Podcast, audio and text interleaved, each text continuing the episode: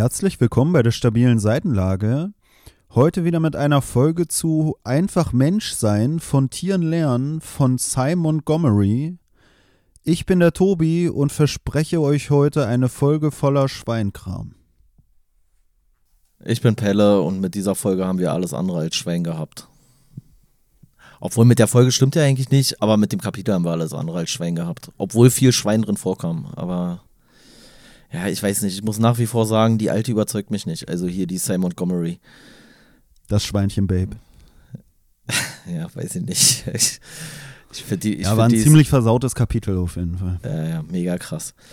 Ähm, ja, damit die Anspielungen so ein bisschen äh, Sinn ergeben.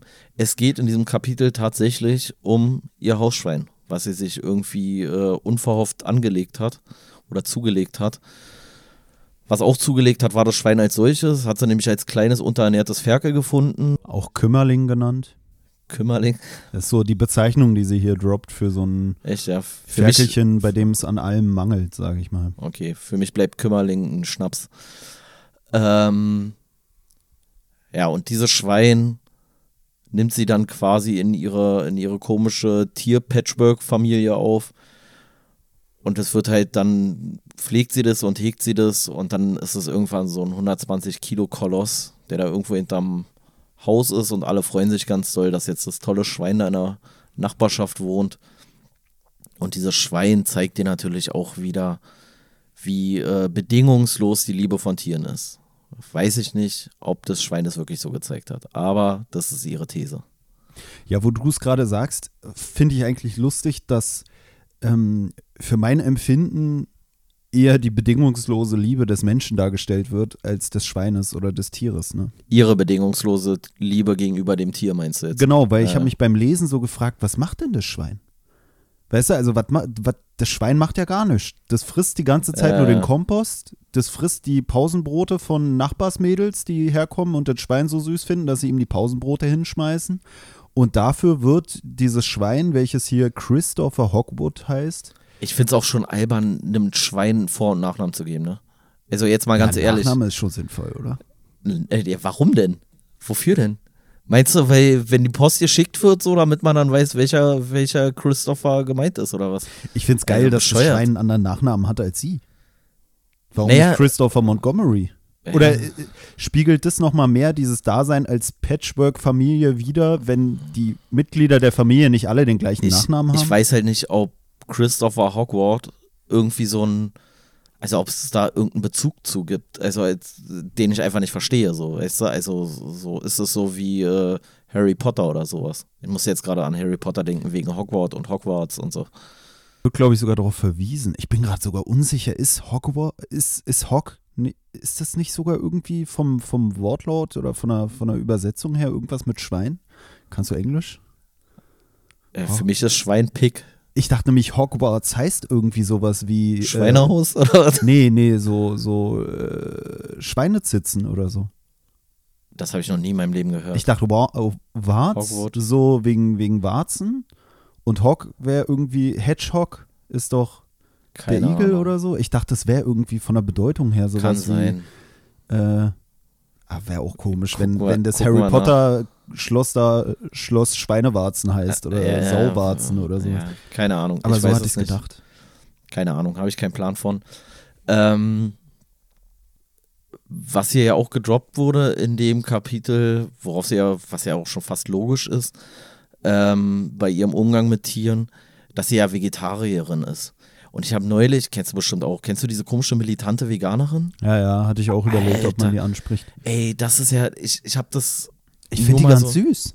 Echt? Ich finde, die sieht süß aus. Oh, Alter, also ich würde, glaube ich, eher mit Christopher oh, darf man Hogwarts sagen, Darf man sagen, dass man eine Frau, ich finde, die sieht kernig aus. Die sieht. Also kernig ist ja wohl sexistisch, also ist ja noch Was bescheuerter als süß. So. Ist das warum so Catcalling? Nee, warum ist denn süß? Warum soll denn das verboten ich sein? Die so? die sieht, ich, ich finde die ganz hübsch irgendwie, auch wenn die gehatet wird.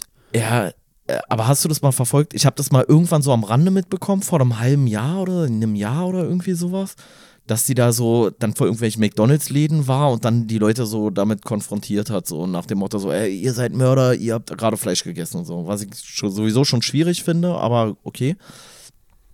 Und jetzt habe ich die neulich ähm, wahrgenommen, irgendwie die rennt jetzt auch so durch diesen ganzen Rap-Kosmos, habe ich Ja, so ja. gerade so das Gefühl. Und dann war sie da halt auch bei, bei einem Rapper und dann bei so einem, ich sag mal, Hip-Hop-affinen Influencer. Und dann habe ich mir das mal angeguckt und die Alte, die ist ja komplett durch. Wobei ich ihr, oder bedingt muss ich ihr recht geben. Also wir essen ja beide Fleisch, können wir ja offen zugeben, Alter. Bei uns wäre äh, Christopher Hogwood, obwohl der wäre auch alt geworden, weil ich esse eigentlich zumindest kein Ich hab dir Schweinefleisch. schon gesagt, ich will nicht mehr über so kritische Themen reden. Jetzt sprichst du hier an, dass ich Fleisch esse, nachdem Ja, ich ja. endlich meine Zuneigung Ja, zur militanten Veganerin bekundet habe. Ja, ja, aber äh, die würde mit dir nicht mal ausgehen, so wie du, äh, so wie du isst, Alter, weißt du, schön Magerquark und danach noch ein Steak hinterher, so nach dem Motto, äh, würde nicht funktionieren. Vielleicht würde sie es gerade machen, um mich zu überzeugen, davon Veganer Nee. zu werden. Weil, also zum einen, ich muss ja sagen, es gibt ja eigentlich wenig äh, rationale Gründe, noch Fleisch zu essen. Also ich muss sagen, ich finde eigentlich ist es ja gut, kein Fleisch zu essen, so wegen CO. Also für mich ist es eher so CO2 als jetzt die krasse Tierliebe, muss ich ganz ehrlich sagen. Ähm, aber gibt es für dich einen rationalen Grund, dass du sagst, du verzichtest nicht auf Fleisch?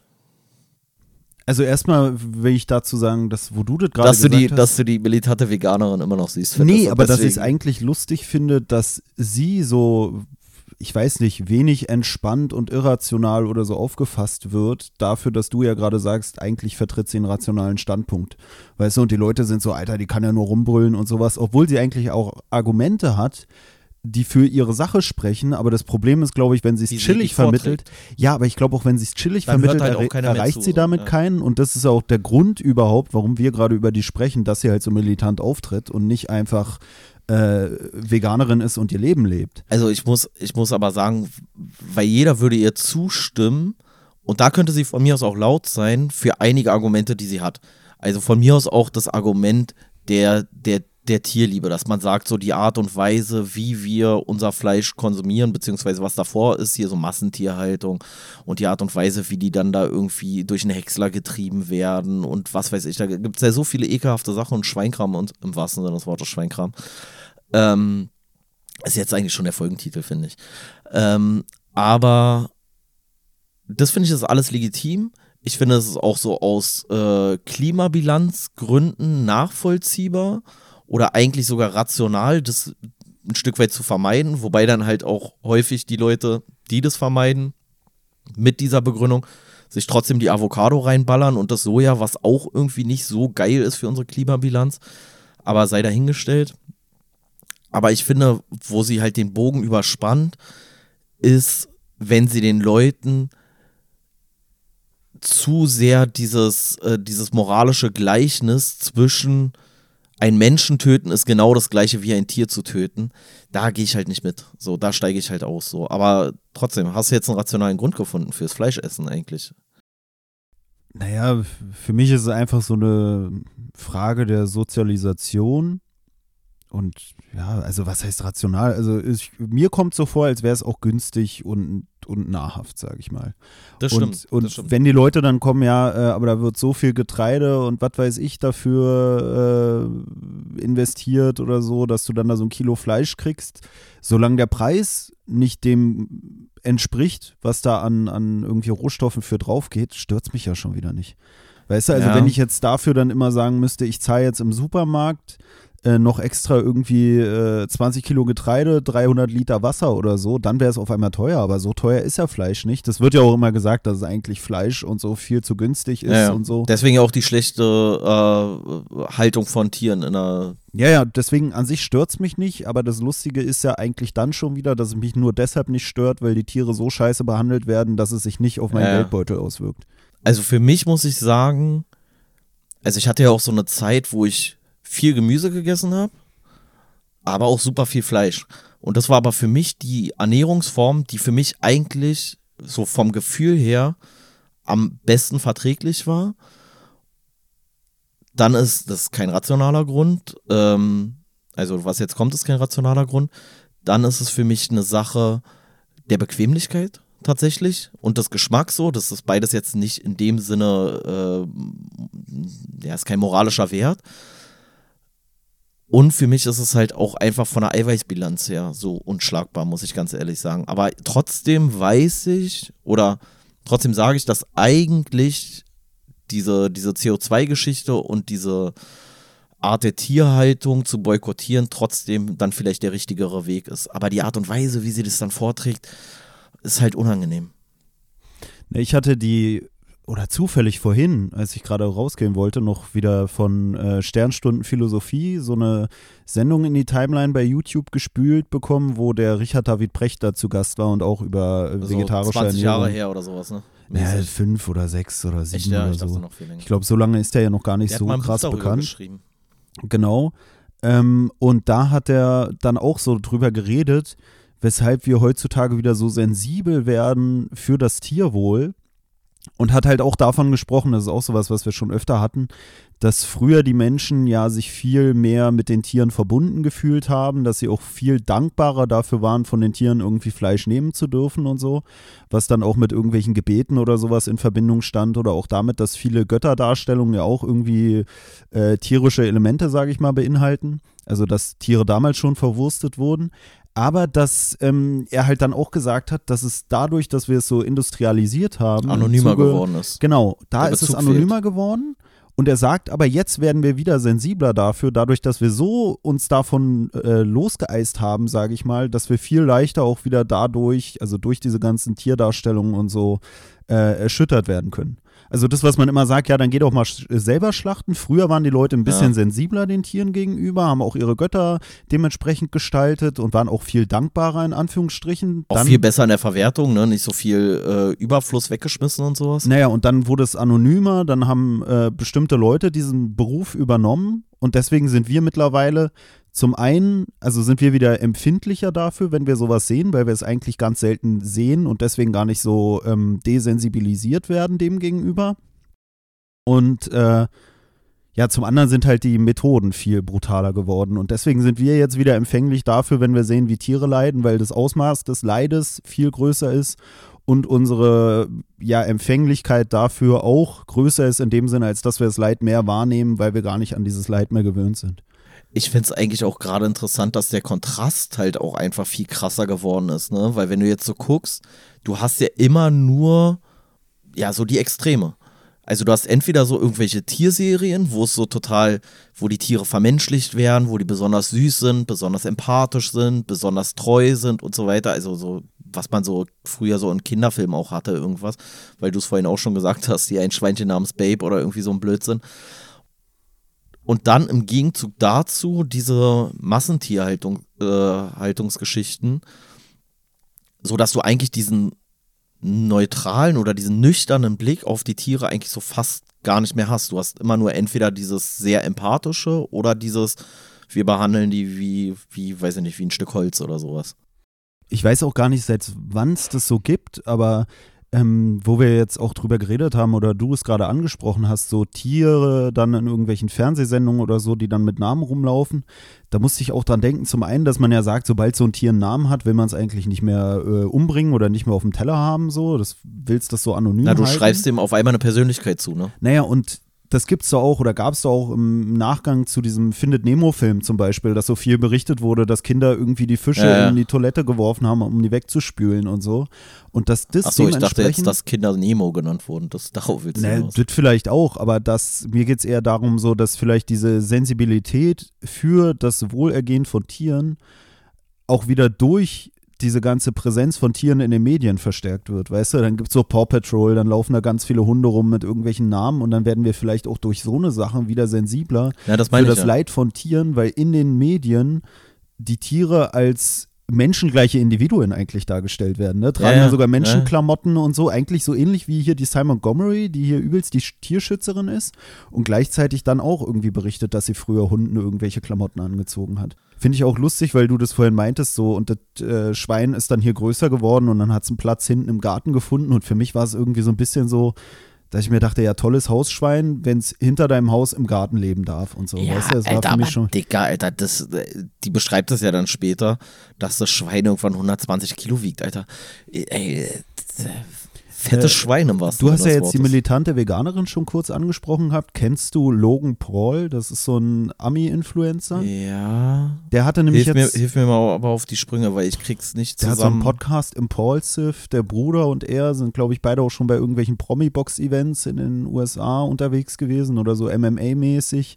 Der hatte ja. mal so einen Eklat, weil er in so einem japanischen Selbstmordwald ein Video gedreht hat und dann während des Drehens des Videos auch einen suizidierten Typen da hat hängen sehen und das Ganze gefilmt und bei YouTube hochgeladen. Also das ist schon vier, fünf Jahre her, dieser Skandal okay. und der hat immer wieder Skandale. Jetzt auch äh, mit so einem NFT-Gedöns, ähm, zufälligerweise sogar mit so Tieren, wo du dann so dir als NFT irgendwie so eine Karte kaufst, ja, dann schlüpft glaube, so ein Ei und da ist so ein glaube, Tier drin und dann kannst du die Tiere miteinander kreuzen und dann kommen da so schlechte Tierkreuzungen, sage ich mal, bei raus, so als Bild und die behältst du dann, die hast du dann als so ein NFT und kannst sie dann verkaufen oder tauschen oder so ein Quatsch. Okay. Auf jeden Fall hatte der jetzt auch noch so einen Skandal, ähm, dass er sich nämlich auch ein Hausschwein besorgt hatte und dann damit so Instagram-Pics und sowas veröffentlicht hatte vor ein ist paar Jahren. Ist auch lustig, dass es dann Instagram-Pics waren. Naja, das war ja der Gag von mir intendiert. Ach so. Nee. Aber gut, dass du es dazu gemacht hast. Auf jeden Fall hat der Typ dann diese Bilder veröffentlicht bei Instagram. Dann war das Schwein irgendwann nicht mehr zu sehen und dann ist letztens irgendwie so ein Bild aufgetaucht von so einer von so einem von Tierschutz Nee, von so einem Tierschutzverein oder so, die ein Bild gepostet haben von so einem Schwein, was sie gerettet haben. Und der Witz war, dass du da an der Maserung des Fells von diesem Schwein genau gesehen hast, dass es das Schwein war, was er damals als klein hatte. Und dann gab es schon wieder einen Shitstorm. Und dann hat er versucht, sich zu rechtfertigen, von wegen, das ist so schnell groß geworden. Und er dachte eigentlich, es wäre so ein Mini-Hausschwein. Und dann war es äh. doch ein ah. richtiges Schwein und, und, und. Wo ich mir auch dachte, aber, Alter, aber das, Millionen. Ja, aber das ist doch auch wieder nur, aber das ist doch auch wieder nur so eine äh, so Greenwashing oder Whitewashing oder keine Ahnung was Aktion, oder?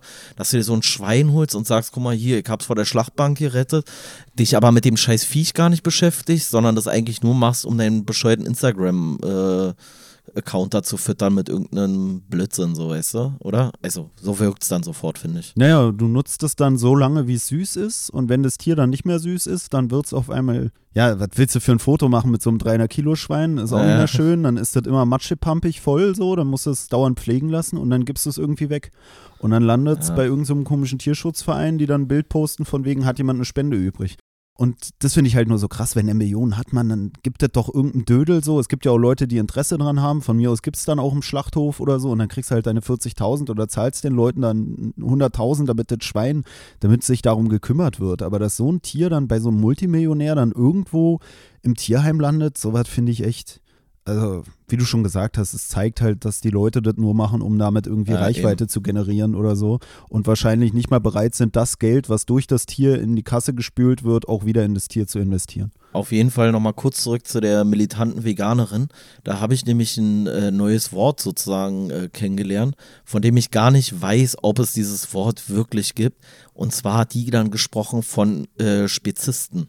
Also so analog zum Rassisten ist der Spezist quasi einer, der äh, sich aufgrund seiner Überlegenheit oder dem Gefühl der eigenen Überlegenheit aufgrund seiner Spezies äh, über andere äh, Spezien hin, hinwegsetzt und die dann halt schlachtet. Sie spricht dann auch von Versklave. Und das finde ich ist immer so die Schwierigkeit, dass sie keine Differenzierung macht. Das passt ja auch in ihr Weltbild und in ihre Ideologie.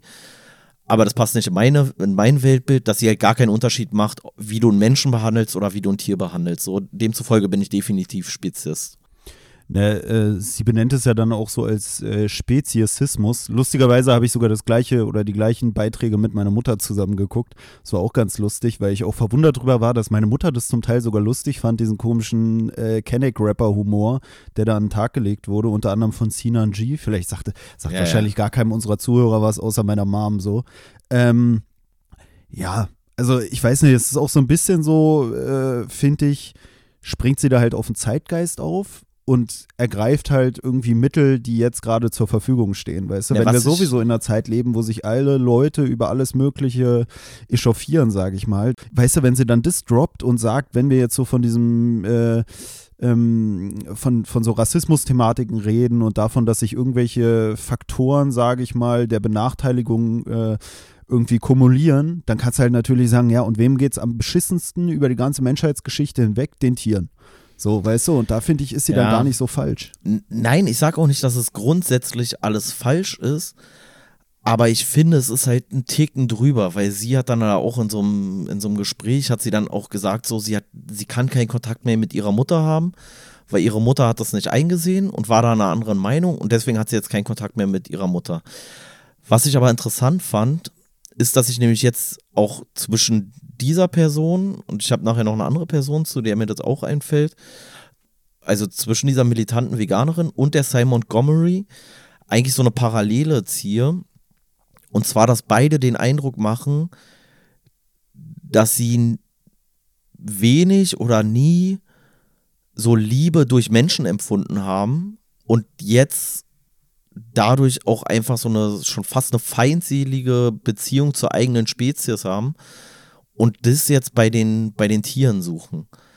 Und das habe ich dann halt so gedacht, so dass das vielleicht eher so die Motivation ist, weißt du? Also, dass sie so sagt, so, ey, ich bin eigentlich nie richtig von Menschen geliebt worden und deswegen fällt sie auch gar nicht schwer, sich da aus dieser Menschenwelt, sage ich mal, zurückzuziehen. Und bei der Simon Montgomery beobachte ich das auch so, dass es, also ob das vielleicht damit zusammenhängt, dass wenn du dich ungeliebt fühlst, du dann auf einmal diese vermeintlich bedingungslose Liebe der Tiere irgendwie, dass sie das dann eine höhere, ja, dass es dann eine höhere Wertigkeit für dich irgendwie bekommt.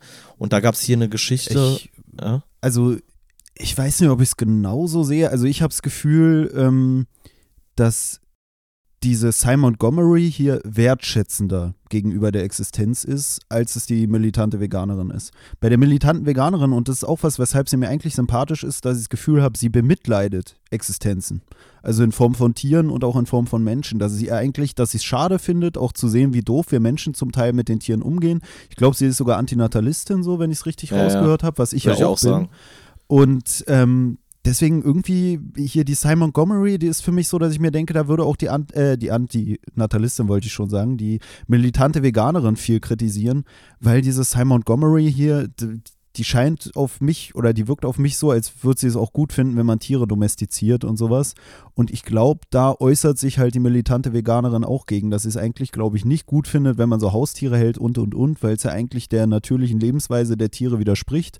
Und weil du dann auch viel sowas hast wie irgendwelche Qualzuchten und so, worauf hier die Simon Montgomery ja, glaube ich, nicht direkt eingeht, dass Tiere vielleicht auch gezüchtet werden, um den Menschen zu gefallen und gleichzeitig dadurch aber so sehr von ihrer Natur entfremdet werden, dass sie halt auch weniger lebenstüchtig sind, ohne Hilfe des Menschen oder generell auch in dieser Existenz als ein Tier, welches von den Menschen Unterstützung erhält, weniger überlebensfähig sind.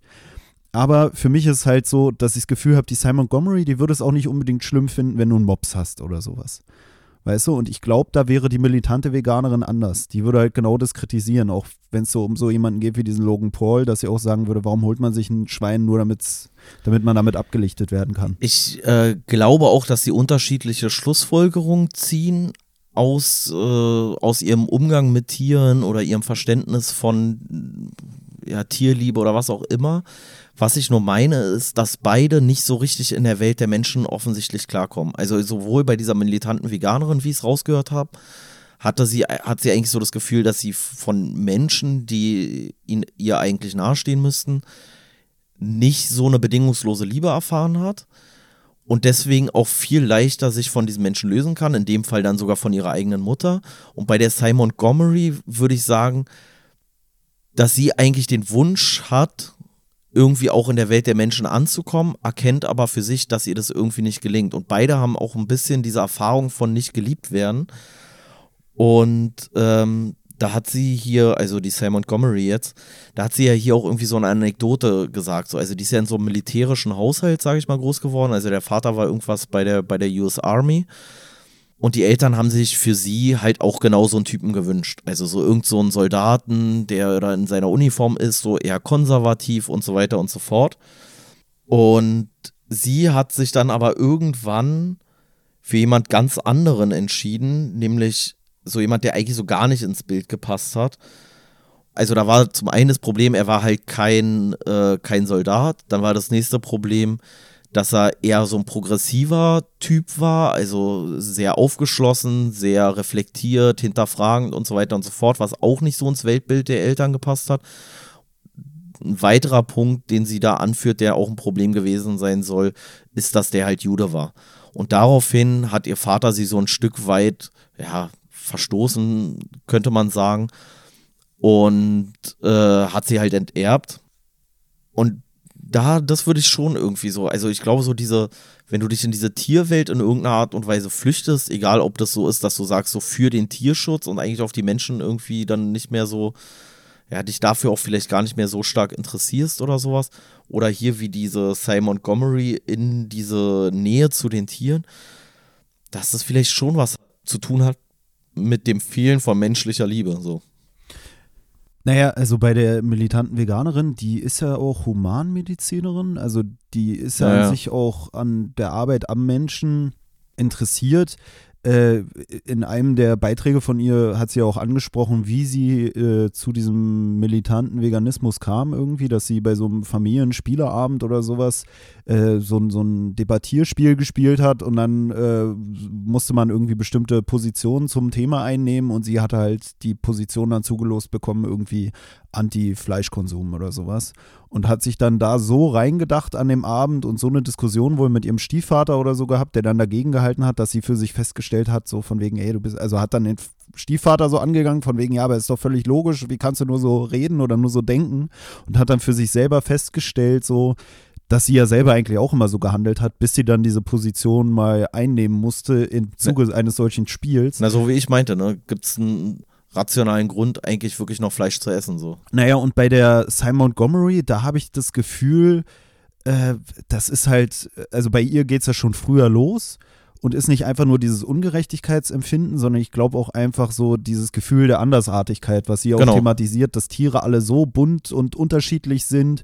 und dass sie halt in der Gesellschaft nervt, dass man immer so in so ein gesellschaftliches Korsett, sage ich mal, gepresst wird, in dem man sich irgendwie anpassen muss, obwohl wir Menschen ja eigentlich auch viel, viel gestaltiger sind, als es die Gesellschaft zulässt. Ja, aber so ein, so ein Konformitätsdruck, sage ich jetzt mal, der aber wahrscheinlich auch einfach in ihrer Welt noch viel, viel stärker ausgeprägt ist als heute wahrscheinlich und wahrscheinlich auch einfach als damals in anderen Bereichen. Ne? Also wenn sie halt aus so einem militärischen Bereich kommt, dann hast du halt auch einen sehr speziellen Schlag Mensch, mit dem du halt viel zu tun hast. Und dann ist es halt viel dieses konservativere und so äh, klaren Regeln folgend und so weiter und so fort.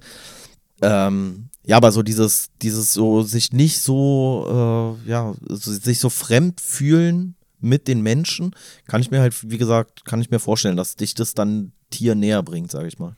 Ja, sie sagt ja auch zu diesem Christopher oder über diesen Christopher Hogwood, er war ein Schwein und genau dafür liebte ich ihn.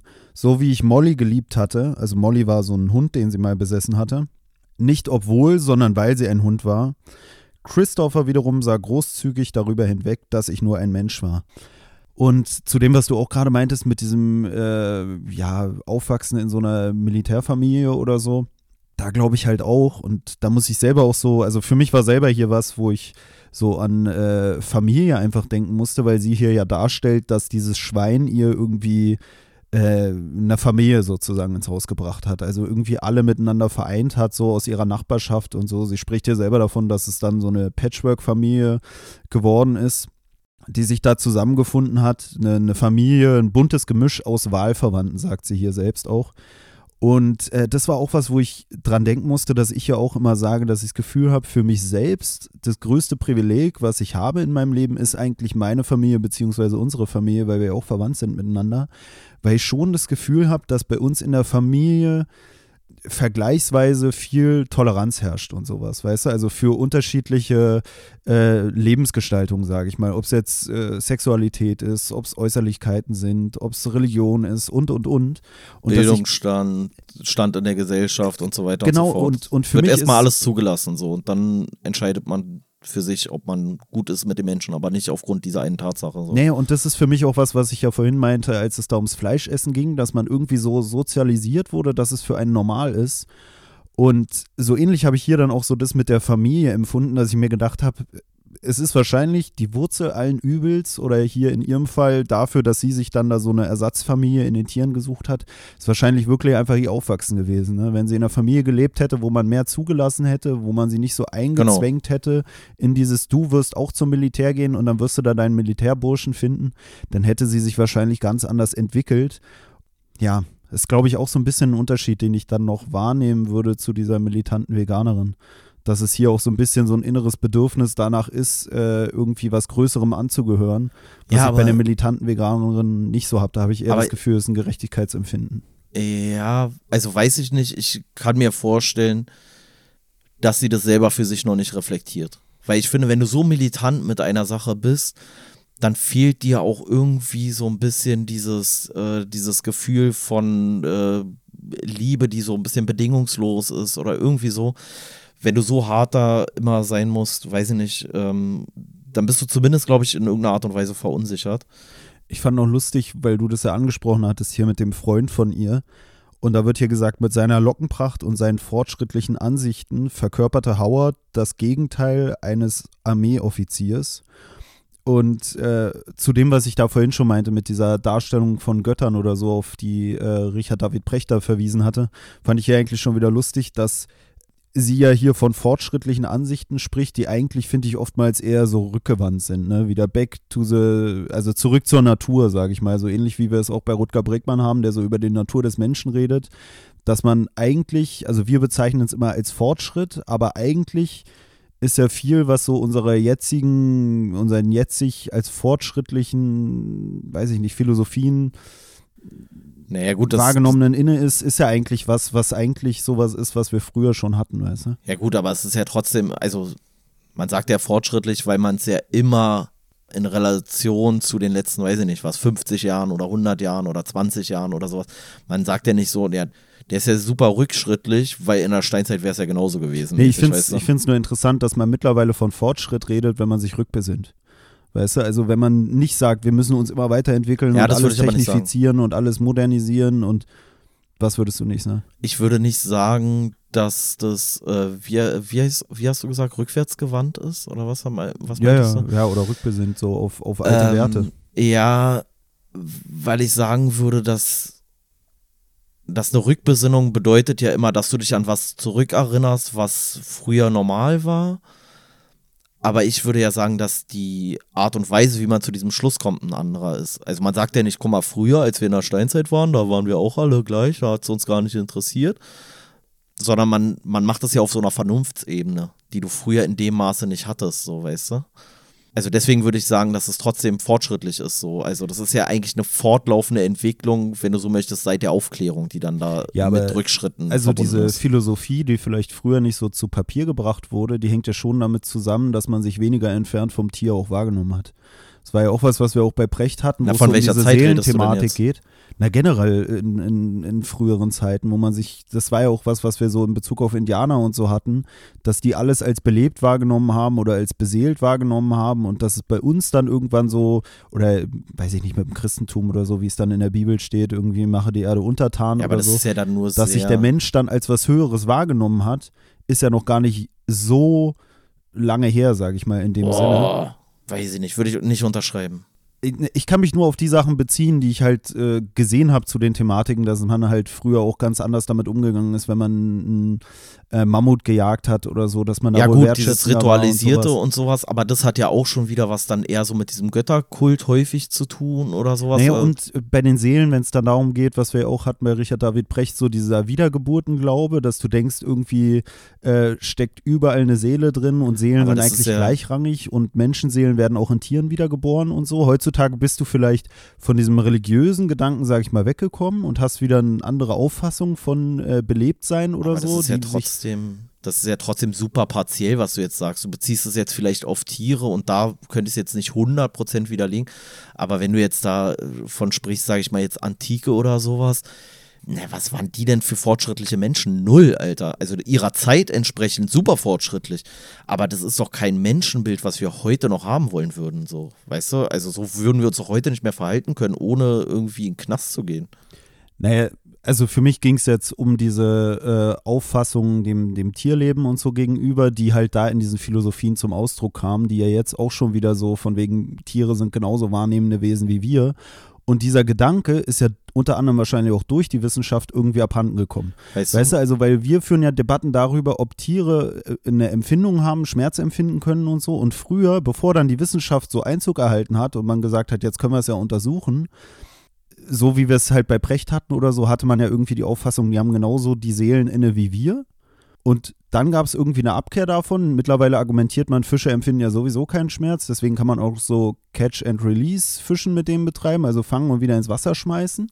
Und mittlerweile brauchst du halt dadurch, dass die Wissenschaft so überhand genommen hat, sage ich mal, ohne das jetzt böse zu meinen, brauchst du halt immer wieder noch einen wissenschaftlichen Beweis dafür, dass etwas nicht gut ist oder so, um es wieder nicht machen zu können. Und das ist ja auch was, woran diese militante Veganerin da, sage ich mal, zerbricht. Ich kann mir vorstellen, vor hunderten von Jahren oder vor tausenden von Jahren, als du dann vielleicht eher diesen Seelenglauben hattest, zum einen waren die Leute da generell schon wertschätzend an den Tieren gegenüber, zum anderen hätte sie vielleicht auch eher kriegen können, einfach mit dieser Seelenargumentation, als heute, wo du sagst, ey, ja, aber die Tiere leiden doch auch. Ja, zeig mir mal ein Tier, was ja, leidet, die kriegen ich, das doch gar nicht mit. Aber ich muss sagen, ich, ich würde es so nicht unterschreiben. Dass es das vielleicht irgendwo im, im Hintergrund gab, aber dafür ist mir dann halt auch schon vielleicht eine höhere Wertschätzung gegenüber dem Tier, aber man hat sich ja trotzdem übers Tier gestellt. Man hat trotzdem, man hat ja nicht gesagt, so, ey, dann ziehen halt die Menschen hier den Flug, sondern man hat gesagt, das kann der scheiß Hornochse machen, Alter, der soll das machen.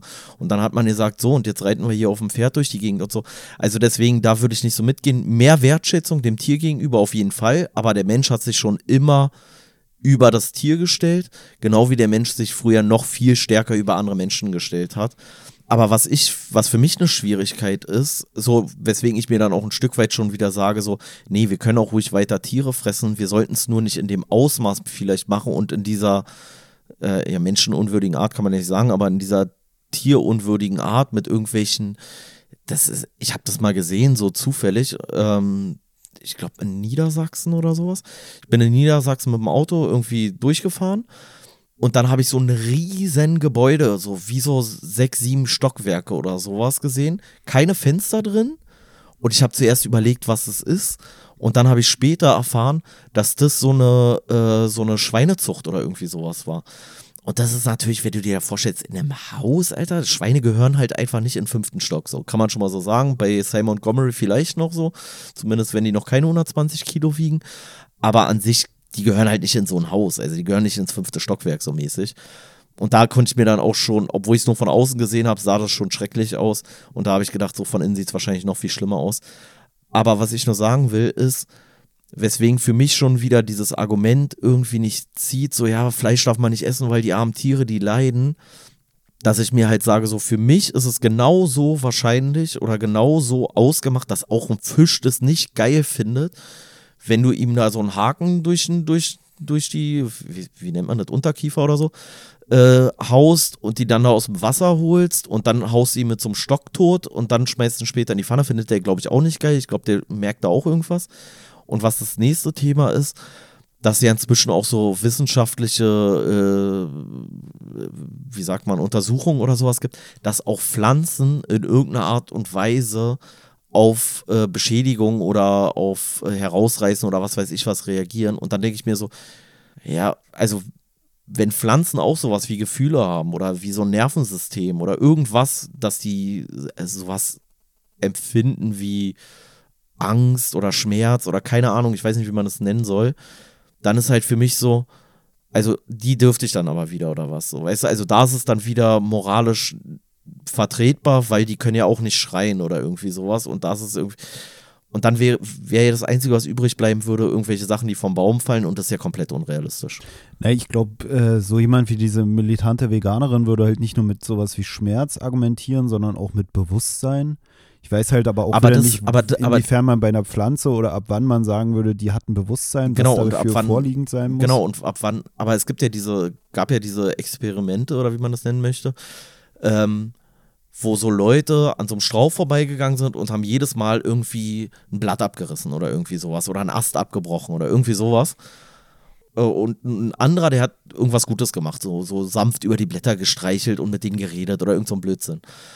Und dass man dann irgendwas nachweisen konnte, dass die Pflanzen darauf reagiert haben, wenn dieser Mensch, der den vorher Schaden zugefügt hat, sich diesem Baum genähert hat, woraus man geschlossen hat, dass sie sowas haben wie so ein Gedächtnis oder sowas, weißt du, oder so ein, vielleicht ist es auch alles Murks so, aber ich meine nur, wenn wir das als nächstes rausfinden, dass sie auch irgendeine Form von Bewusstsein haben, irgendeine Form von Erinnerung, irgendeine Form von andere Lebewesen erkennen oder sowas, dann finde ich, wäre es in der Argumentation so, dass man dann auch sagen müsste, naja, dann darfst du halt auch nicht irgendwie, weiß ich nicht was, Alter einfach so oder irgendwas vom Baum abreißen und das essen oder so. Naja, aber zum einen sagt sie ja auch, dass Wer jetzt so? die, die militante Veganerin oder generell Leute, die die Position vertreten, was wir ja vorhin schon gesagt hatten, so von wegen für ein Kilo Fleisch brauchst du irgendwie 20 Kilo Getreide oder so ein Quatsch. Also das Ja, ja, extrem viel des Leides, dumm. welches dann vielleicht auch Pflanzen zugefügt wird, erstmal Voraussetzung dafür ist, dass du am Ende überhaupt ein Kilo Fleisch kriegen kannst. Also dass du eigentlich Leid einsparen könntest, wenn du dich nur von Pflanzen ernähren würdest. Auch nach dieser Argumentation von wegen Pflanzen empfinden ja auch Schmerzen. Auf der anderen Seite ist ja auch das Ding, was ich ja vorhin schon meinte, dass die militante Veganerin ja auch äh, Antinatalistin ist und dass sie ja auch sagt, so inwiefern kann man Glück und Schmerz miteinander aufwiegen und so habe ich es eigentlich auch entnommen aus, aus den Sachen, die ich von der gesehen habe, dass sie eigentlich sagt, am besten wäre es, wenn man gar nicht dafür sorgt, dass weiteres Leid sozusagen in die Welt hinausgeblasen wird. Im Sinne von eigentlich müssten wir uns nicht unbedingt mehr weiter fortpflanzen, eigentlich auch Tiere Ja, nicht ja bewusst ranzüchten, Thema. nur damit wir sie fressen können und und und. Ja, Also deswegen also denke ich mir eigentlich, schwierig. Ja, aber wie gesagt, mit, dem, mit den Pflanzen und so, dass ich mir denke, eigentlich könntest du dich auch unter Verwendung von weniger Pflanzen rein pflanzlich ernähren, als du es tust, wenn du dich nur von Fleisch ernährst. Weißt du, weil der Schaden, den wir den Pflanzen zufügen, der fügt sonst auch ein naturbelassenes Schwein den Pflanzen zu, bevor es dann von dir irgendwie im Wald weggesnipert wird und du dir das dann irgendwie auf den Grill schmeißt. Ja, wie gesagt, so diese Massentierzucht oder sowas, das ist ja nochmal ein ganz eigenes Thema und das will ich gar nicht, gar nicht schönreden oder so. Aber bei einem Fisch, der im Wasser ist, der da irgendwelche Planktonteile frisst oder sowas und ich hole den, die würden ja auch nicht irgendwie, die würden ja auch nicht jagen gehen oder sowas, weißt du? Und einen Fisch zu fangen mit der Angel ist auch nichts anderes eigentlich im Endeffekt als jagen. Ähm, Nee, aber ja, Des Weiteren wird ja auch noch gesagt, dass es nur da kritisierbar ist oder kritisiert werden muss, wo man es macht, obwohl es nicht nötig wäre. Also sie sagt ja sogar, dass auch äh, so Inuit, die da irgendwo am Nordpol rumlatschen, ist ähm, die Lebensgrundlage, so eine Robbe zu killen. naja, und sie sagt auch, sie würde einen Inuit, der es macht, weil es notwendig ist, dass der eine Robbe tötet, würde sie auch als Veganer bezeichnen, in dem Sinne, als dass er das, Ach, was echt? er Ja, machen okay. kann, äh, vegan macht. Also dass es nicht über, übernotwendig sozusagen macht. Wo, wobei. Wir könnten es anders kompensieren, machen es aber nicht. Ja, und die können es halt nicht anders und deswegen kann sie denen halt da auch keinen Vorwurf für machen. Wobei man halt Und auch sagen das wollte ich nur sagen, das ist wieder passend dann zu den Tieren. Was soll ein Fisch sonst machen? Der hat gar nicht die anderen Möglichkeiten, die wir Ja, vielleicht ja. entwickelt haben. Wobei man halt schon sagen muss, dass niemand so wenig vegan lebt, wahrscheinlich wie so ein Inuit, ne? Weil, also der, der macht das mit wahrscheinlich viel mehr Wertschätzung und auch mit viel weniger Verschwendung, weil der zieht da so eine Robbe raus, dann wird die geschlachtet, dann wird die gefressen, dann wird das Fell benutzt, die Haut, was weiß ich was. So, da wird ja eigentlich alles fast von verwertet. Aber der lebt ja nur davon fast, ne? Also die nehmen ja sogar ihre Vitamine über das Fleisch zu sich. Ähm, ja, ich glaube, das Problem ist halt einfach, dass Fleisch eine zu äh, effektive Nahrungsquelle eigentlich ist, historisch betrachtet, und zu gut schmeckt. Ich glaube, das sind die beiden Hauptfaktoren, so, weißt du? Ne, äh, diese militante Veganerin, die ja jetzt eigentlich so vielleicht äh, als Sinnbild generell für die Argumentation von Veganern oder so steht, die sagt ja auch, dass man es auch unseren Vorfahren vor x Generationen eigentlich nicht vorwerfen kann, dass die Jäger und Sammler waren und so. Und ich glaube, ihr geht es auch einfach darum, dass man das alles so industrialisiert hat. Ne? Also Ja, auch diese ist ja Anonymität, was die dann anderes, ja, herrscht.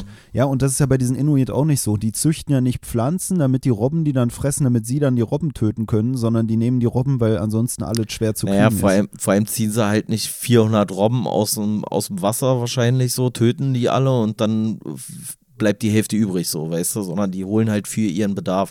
Und das ist natürlich schon ein Faktor, den man sagen muss, das ist schon halt alles ein bisschen ausgeufert. Alleine, und das ist ja wirklich eigentlich äh, traurig, man macht es schon, man besorgt sich dieses Fleisch schon auf eine Art und Weise, dass es nicht gerade dem Tierwohl entspricht. Und dann haut man es aber so in die Läden, dass trotzdem die Hälfte irgendwie verkommt oder sowas, so nach dem Motto. Ne? Das ist halt auch wieder so ein Thema. Oder benutzt es, äh, ja, oder es gibt halt immer weniger Wertschätzung halt dafür auch. Na, und diese Inuit sind halt dann auch Teil des natürlichen Kreislaufs. Und bei uns ist es ja so, dass wir durch diese Industrialisierung von der Schlachtung oder vom, vom Schlachten, das ja auch alles so extra planen, damit es am Ende auf so ein Produkt hinausläuft. Ne? Und ich fand auch, als du das meintest, damit irgendwie sechs Etagen oder was weiß ich, da diese äh, komische Schweine. das war krank, das war krank, das war wirklich wie so ein hässlich, also du würdest da nie im Leben auf die Idee kommen, da drinnen Wohnungen zu machen, selbst wenn du die schön renovieren würdest. Ne, ich finde es so krass, wie also es gibt doch, ich weiß schon gar nicht mehr, wie die Zahlen dann immer aussehen, aber es wird doch immer in diesen ganzen Dokus dann auch so angesprochen, wie viele Tiere im Jahr geschlachtet werden, damit sie bei uns irgendwie auf dem Teller landen und so. Ja, keine Ahnung. Naja, und das sind ja auch immer so eine übelsten Millionenzahlen oder so, weißt du, so von wegen alle ja. zwei Minuten stirbt ein Küken oder irgendwie so ein Quatsch. Und es ist halt auch krass, weil wir ja schon von gesprochen haben, wie anonym das im Endeffekt stattfindet. Also in dem Sinne auch, dass wir davon eigentlich kaum was mitkriegen. Dann kriegst du einmal im Jahr eine Doku um die Ohren geklatscht, während hier irgendwie, während wir die Folge hier aufnehmen, mehrere tausend Viecher da irgendwo abgemetzelt werden. Und äh, in diesem äh, Sternstunde Philosophiebeitrag da von Richard David Brecht, da waren die dann auch in so einem Schlachtbetrieb. also es wurde dann so eingespielt, so ein Einspieler von so einer Doku. Und ähm, zum einen, wie die Kuh da reingeschoben wurde und sich schon merklich geweigert hat, sage ich mal. Ähm, wo man dann auch sagt, die riechen ja schon da irgendwie auch die Pheromone, sage ich mal, von irgendwelchen anderen Tieren, die dann da irgendwelche Todesängste durchstanden haben. Und dann finde ich es auch eigentlich irgendwie pervers, auch wenn ich selber Fleisch esse, wenn ich dann sehe, wie da so ein komischer Schlachthofmitarbeiter interviewt wird und im Hintergrund fahren dann da so diese gehäuteten Kuhleiber Es lang. ist auch ekelhaft. Das ist ja das, was ich meine. Ich, sag hab immer, ich esse Fleisch damit. am liebsten so, dass man gar nicht mehr erkennt, dass es mal ein Tier Genau, ist. aber das ist ja eigentlich, die, so mache ich es wahrscheinlich auch oder mache ich es auch überwiegend. Aber das ist ja eigentlich genau das, das falsche Ding so, ne? Also, dass du so, weiß ich nicht, dann hast du irgendwie so ein viereckiges äh, Toasty-Schnitzel, irgendwas so, wo du sagst, ey, das sieht ja, das sieht ja nicht mal natürlich aus. Also nicht mal in der Natur wächst ja was Viereckiges so. Und dann genau gleiche äh, Kantenlänge und so weiter und so fort. Und das ist natürlich auch so ein Ding und es stimmt natürlich auch häufig, dass man sagt, so, naja, wenn du es selber schlachten müsstest, dann würdest du das wahrscheinlich nicht machen. Ja, das stimmt. Aber dann würde ich auch keine Schuhe tragen, so, weil die kann ich mir auch nicht selber bauen. Das ist halt auch wieder so ein, so ein Problem, so, dass wir halt in einer Gesellschaft leben, die so ausdifferenziert ist, dass wir halt zu ganz vielen Sachen nicht mehr den direkten Kontakt haben bei der Herstellung. Na, zwei Sachen finde ich daran lustig. Zum einen, dass ich vorhin mit meiner Mutter telefoniert habe und sie hat mir berichtet, dass sie diese Tillmanns Toasties da besorgt hat, so eine Packung für mich. Und ich habe da noch gesagt, so von wegen, äh, ich esse sowas nicht mehr. Doch, esse ich noch. Vielleicht nach dieser Folge nicht mehr. Und zum anderen, dass wir ja von dieser Anonymität geredet haben und ich sage gerade selber, ich esse am liebsten mein Fleisch so, dass ich nicht mehr erkennen kann, dass es mein Fleisch Ja. war.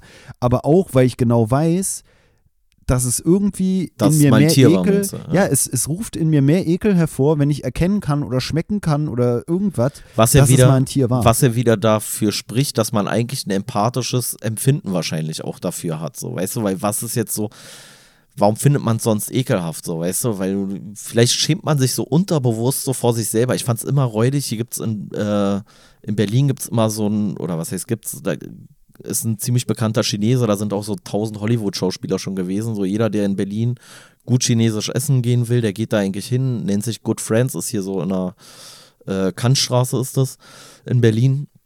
Und da hingen immer die toten Enten früher oder Gänse oder so eine Scheiße. Ne? Die hingen da immer im Schaufenster und deswegen fand ich den Laden schon so ab. So, weißt du, dann gehe ich auch lieber zur Samui-Box, wo ich mein gebackenes Hähnchen so kriege, dass ich es nicht mehr als Hähnchen erkenne. So. Ja, aber es ist halt eigentlich ein bisschen, bisschen absurd ist es. Und ähm, auf jeden Fall, was ich auch noch äh, sagen wollte, weil ich vorhin schon meinte, so mir fällt noch so eine dritte Person ein, wo ich auch so ein bisschen so die Analogie gesehen habe. Ähm, kennst du Janis Eckert? Sagt der dir was? Ist so ein ehemaliger Bandidos-Chef hier in Deutschland gewesen. Also der kommt irgendwo aus äh, Baden-Württemberg, hatte dann da so ein äh, so ein, so ein Rockerclub da in Ulm als Präsident geführt, ist dann da raus mit Bad Standing. Also Bad Standing sagt man in der Rockerszene so, dann ist man im Prinzip ein Outlaw, also man ist vogelfrei quasi für alle anderen. Der hat dann aber nochmal, ist nochmal Präsident geworden in Jena oder bei Jena, in Weimar, glaube ich, war sein, sein Clubhaus, aber Jena war dann da so die Stadt, die auch so dazugehört hatte.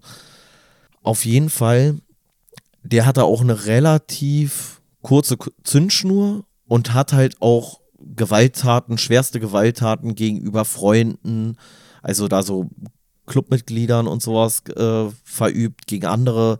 Also wo man eigentlich so sagt, so ja, übelst gewalttätig und hat halt auch eine beschissene Kindheit, kann man sagen. Also der kommt aus so einem Sinti-Roma-Hintergrund so und hat seine Mutter nie als eine liebende Person wahrgenommen, ist dann ins Kinderheim und so weiter und so fort. Aber der hatte auch einen Hund. Und bei diesem Hund ist er übelst weich gewesen, so. Also der redet dann von dem auch immer als sein Kind oder sein, sein, ja, ich glaube, Kind sagt er immer.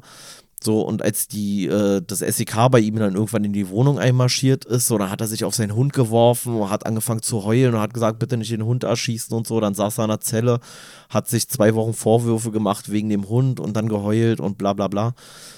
Und der hatte auch eine viel größere Verbundenheit zu Tieren. Der macht jetzt auch so irgendwie sowas, so rettet so Hunde oder sowas so mäßig, die irgendwie sonst kein, kein gutes Zuhause mehr haben oder sowas ähm, nachdem er in den Knast gegangen ist für sechs, sieben Jahre, irgendwie so.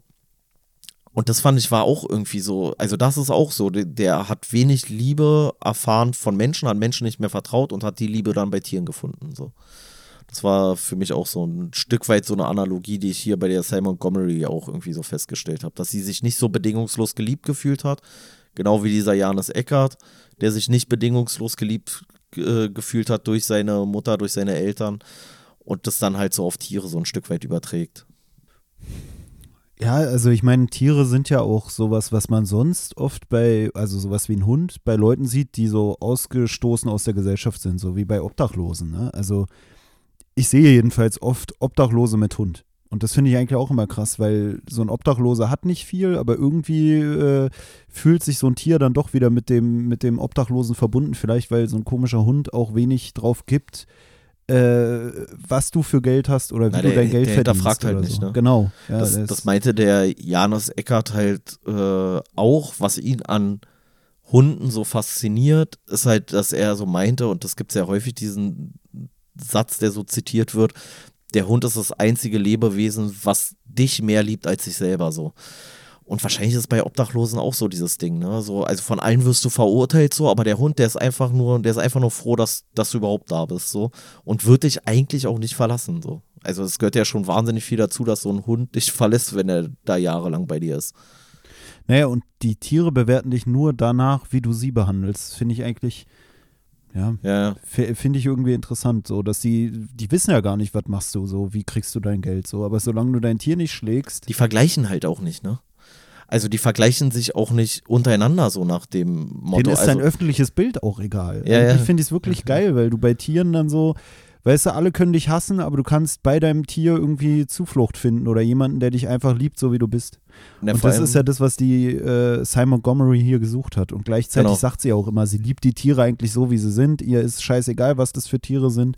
Auch was sie für eine Vorgeschichte hatten. Also sie die, die Vorgeschichte eines Tieres, was gequält wurde oder so, oder von Tierheim zu Tierheim gereicht wurde oder Familie zu Familie, weckt schon Mitleid in ihr. Aber sie empfindet keine Abneigung dem gegenüber. Und mir fällt gerade ein, ich habe vorhin noch zu dir gesagt, ich versuche hier gerade oder überlege gerade mein Zimmer wieder zu vermieten. Und wenn ich dann auch sehe, dass mir jemand schreibt und mir sagt, so, äh, ja, ich äh, war kürzlich oder habe kürzlich meine Wohnung verloren oder so, dass ich dann selbst immer unsicher bin, ist das jemand, den du in deiner Wohnung haben willst, weil diese Person ja hier auch was an, an ja, Miete oder so erbringen muss und dann, und weißt du, da merkt man ja selber. Wobei natürlich auch der Umkehrschluss ist, ne, dass, also ohne dass ich dir das jetzt raten will, aber du sagst so, ah nee, einer, der keine Wohnung hat, dem will ich kein Zimmer vermieten, so, aber der einer, der eine Wohnung hat, dem musst du kein Zimmer vermieten. Ne? Ist halt auch wieder so ein, so ein, äh, für den einen oder anderen so, ein, so eine Todesspirale, sage ich mal, genau wie das, wie das dann ist, wenn, wenn du dann irgendwie sagst, so ja, ich würde gerne hier arbeiten und bist vielleicht sogar einer, der sich im Rahmen seiner Möglichkeiten gut pflegt und sowas alles. Aber dann sagst du ja, ich habe aber keine Wohnung so. Und dann werden viele Arbeitgeber sagen, nee, gar keinen Bock auf dich so. Und einer von 100 vielleicht oder 1000 oder 2000 wird dir vielleicht eine Chance geben. So. Ja, aber das ist ja wieder genau das, was ich meinte, weißt du, wo ich so einen Menschen dann daran messe, so hat er eine Wohnung oder nicht. So ein Hund, der kriegt das gar nicht mit, der scheißt da drauf, Hauptsache du bist nett zu ihm oder so. Aber wir, wenn wir jetzt neue Leute kennenlernen oder so, wir müssen, wir können die ja nicht nur daran bemessen eigentlich, ist der jetzt wirklich nett zu mir oder so, sondern dadurch auch, dass du oftmals Leute dann so wie bei so einer Annonce erstmal übers Internet kennenlernst. Ey, wem antworte ich eher? Jemanden, der mir schön ausformuliert eine komplette Vorstellung schickt, jemanden, der mir im schwer verständlichen Deutsch einfach nur schreibt, äh, ich habe äh, Interessen oder sowas. Oder halt jemand, der mir sagt, so ja, eigentlich äh, konnte ich zuletzt scheinbar meine Miete nicht zahlen. Das steckt ja für mich dann da irgendwie manchmal auch mit drinne. Und dann denkst du ja. so, ja, will ich jetzt jemanden hier mit in die Bude nehmen, der irgendwie vielleicht Probleme hat, seine Miete aufzubringen. Und da fällt mir selbst auf, als jemand, der meiner Meinung nach wenig privilegiert aufgewachsen ist, jetzt äh, in, in Deutschland, sage ich mal, an der Gesamtheit gemessen, was so den Wohlstand der Eltern oder sowas angeht, dass ich selber so merke, ich bin eigentlich äh, klassistisch oder dieser Klassismus oder so prägt, ja, ja, klar, klar. wirkt sich dann darauf aus, dass ich mir denke, ja gut, Alter, wenn, wenn, ich, ich brauche schon jemanden, der auch eine normale Summe zahlen kann. Ich brauche jemanden, der irgendwie was Geregeltes äh, ausübt in seiner Freizeit. Und dann habe ich so das Gefühl, ich nehme selbst wieder nur so die BWLer-Studentin, die von ihrem Vater nach Berlin geschickt wird, weil Berlin ist hip. Äh. So, weißt du, und eigentlich ist es lustig, dass man ja. selbst verstärkend dann äh, in diesem Kreislauf wirkt. Aber ist nur was, was mir hier aufgefallen ist, auch so mit diesem Tiere aus dem Tierheim aufnehmen und so, dass man da irgendwie, und das ist eigentlich auch schon wieder lustig in unserer Gesellschaft, dass man dann manchmal mit so Tieren, weiß ich nicht, irgendwie erweckt so ein, so ein armes Tier mehr Mitleid in uns oftmals als, als ein als Penner, der unter der Brücke als liegt. Als ein armer Mensch, ja. Ja, ist, äh, ja, ich weiß gar nicht, woher das eigentlich kommt. Ne? So, wahrscheinlich, weil du einem Tier auch immer absprichst, anders als einem ähm, als einem Menschen häufig selbst verantwortlich gewesen zu sein.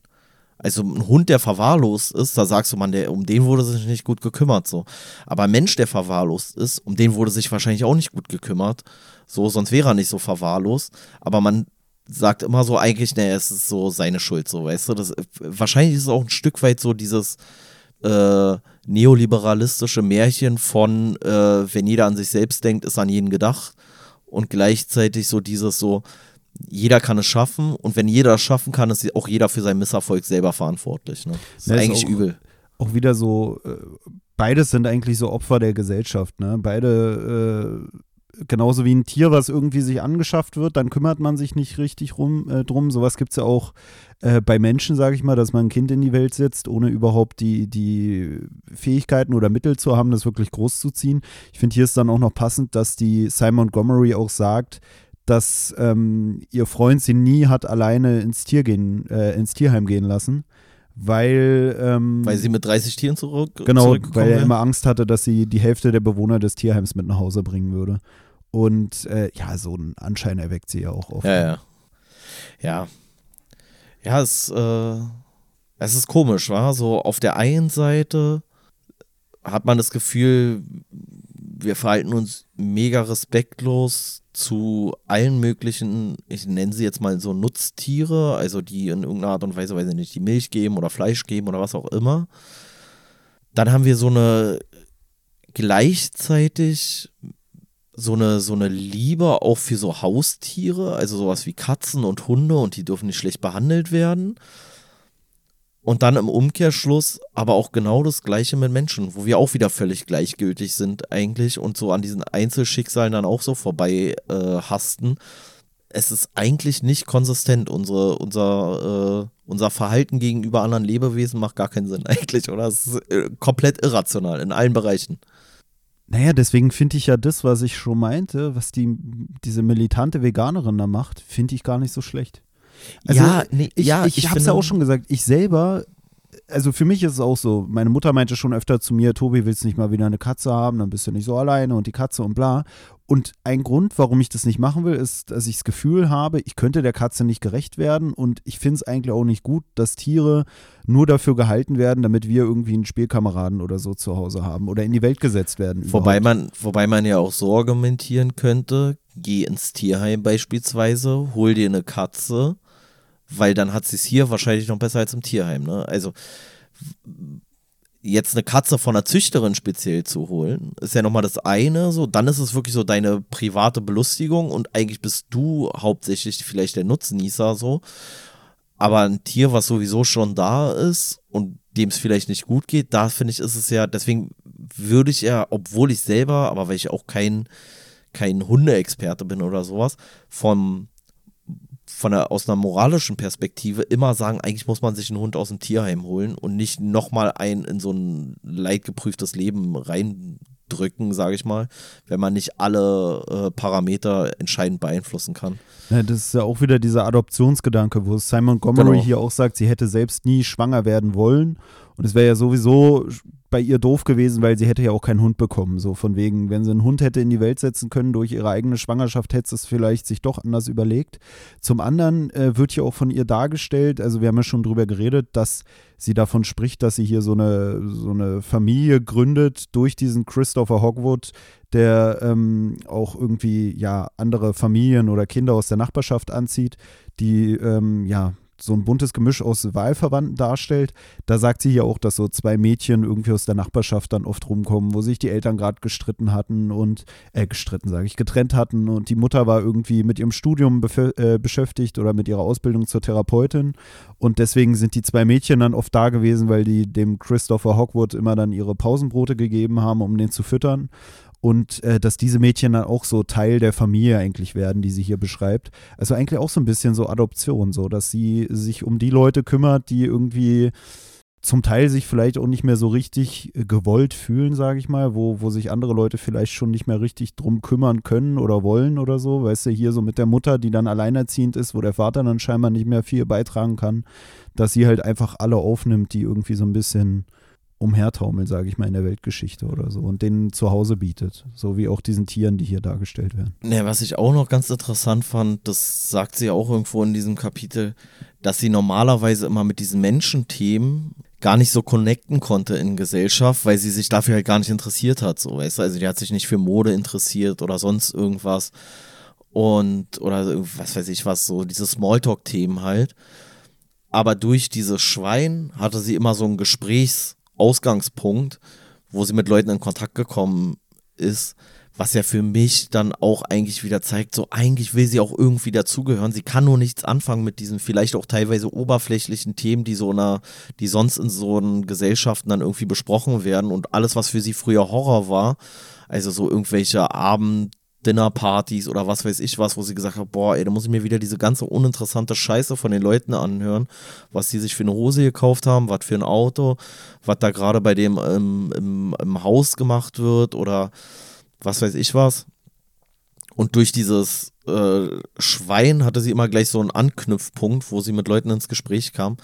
Und wie gesagt, spricht für mich halt auch wieder dafür, so eigentlich, weil es wird hier bei ihr immer so ein bisschen dargestellt, als ob sie sich den Tieren näher führt als den Menschen. Ich glaube ihr das sogar. Aber ich glaube, eigentlich will sie sich den Menschen auch wieder näher fühlen. So. Und sie nutzt ja auch diese Bekanntschaft mit den Tieren.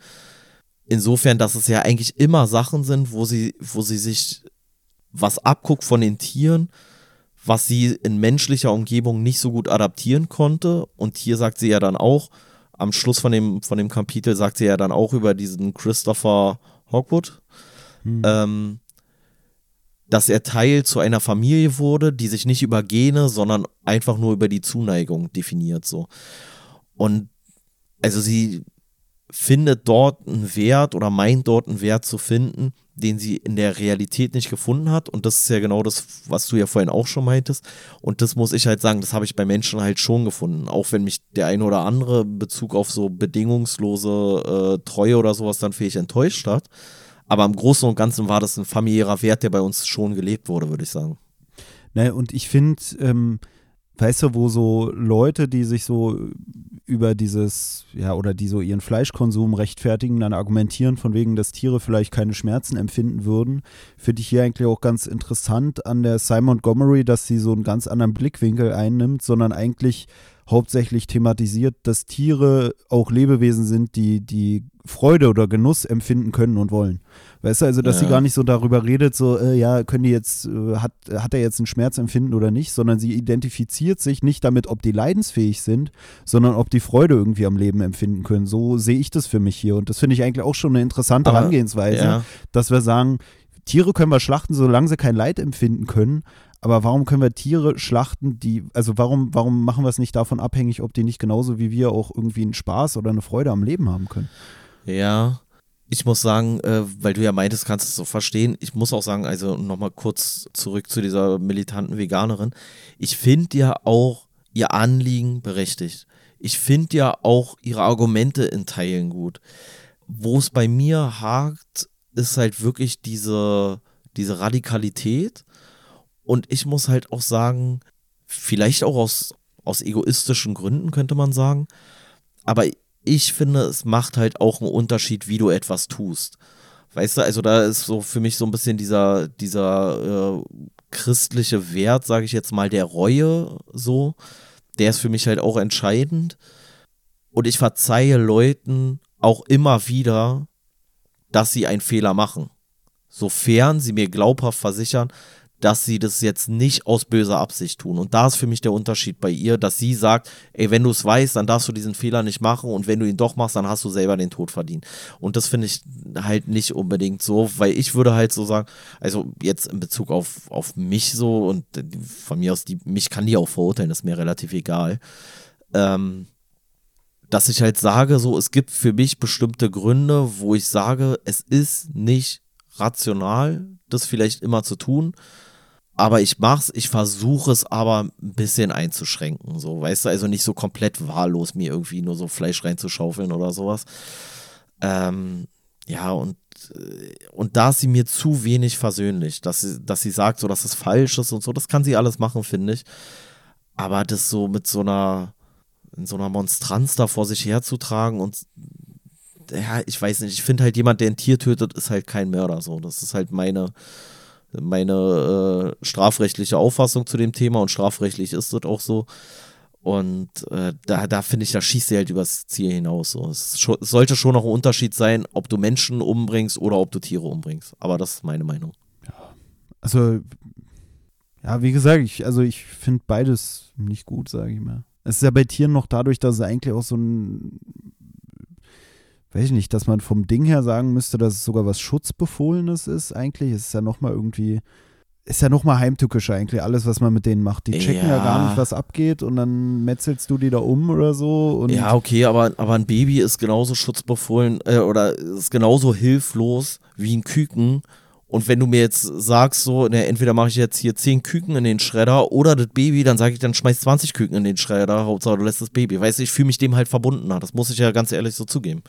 Und das finde ich ist schon eine moralische Sache, die nicht, nach meinem Empfinden, nicht äh, gleichwertig ist. Ja, also ich denke auch, dass irgendwie evolutionär bedingt ist oder sowas. Auch einfach so dieses, ich, ich auch dass man sich mit denen eher identifizieren kann, mit jemandem, der einem ähnlich ist. So, das ist ja auch was, was wir schon öfter im Podcast hatten und sowas. Das ist ja auch der. Aber das ist ja das, was ihr auch unter Speziesismus dann vielleicht so mit zusammenfasst, ja, weißt du, weil du, sonst könnte man auch sagen, ja, ob das Kind jetzt schwarz ist oder weiß, wen schmeiße ich eher in den Schredder? Ich meine, sie, sie wird, sie, ja, aber sie wird es auf so ein äh, auf so eine Bewusstseinsebene und so eine Vernunftsebene dann wieder äh, heben.